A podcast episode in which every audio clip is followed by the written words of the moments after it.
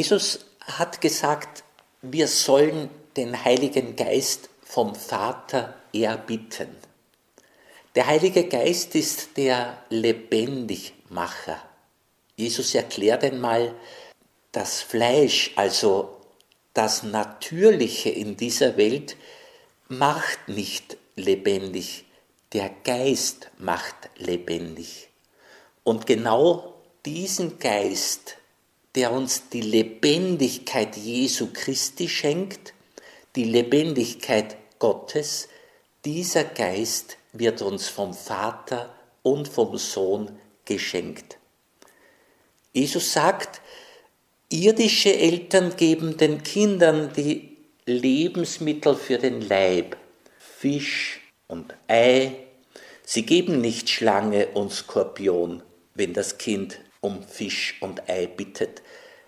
Und so sagt Jesus, wenn nun ihr, die ihr böse seid, euren Kindern gute Gaben zu geben wisst, wie viel mehr wird der Vater im Himmel den Heiligen Geist denen geben, die ihn bitten.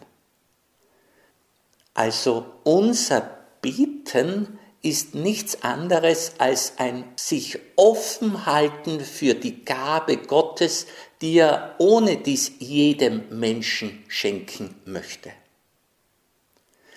Gott möchte jeden Menschen in größter Lebendigkeit und das heißt in größter Liebe und somit in tiefster Gemeinschaft mit ihm und den Mitmenschen sehen. Jesus macht das möglich. Wann können wir sagen, dass wir den Heiligen Geist empfangen haben oder empfangen? Der Heilige Geist ist ja ein ständig ankommender, einer, den man nicht konservieren kann, wie wir das Leben nicht konservieren können, wie wir das Licht nicht konservieren können, einsperren können. Nein, der Geist, das Leben, das Licht kommen uns ständig zu. Sie wollen uns erreichen, uns erfüllen. Gott schenkt uns diese Lebensmittel, geistige Lebensmittel für die Seele. Es gibt Kennzeichen, dass wir spüren können, dass wir erkennen können, dass wir sagen können, ja, es ist der Geist Gottes. Nämlich dann, wenn die Christusbeziehung gefördert wird, wenn sie vertieft wird, wenn die Liebe zu Gott und den Menschen wächst.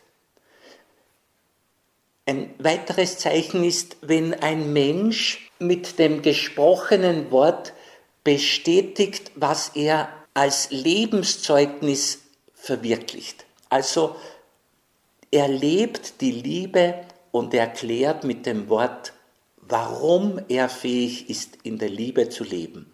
Er gibt Zeugnis. Ein weiteres Kennzeichen sind eben Freude, Friede, Geduld, Zuversicht.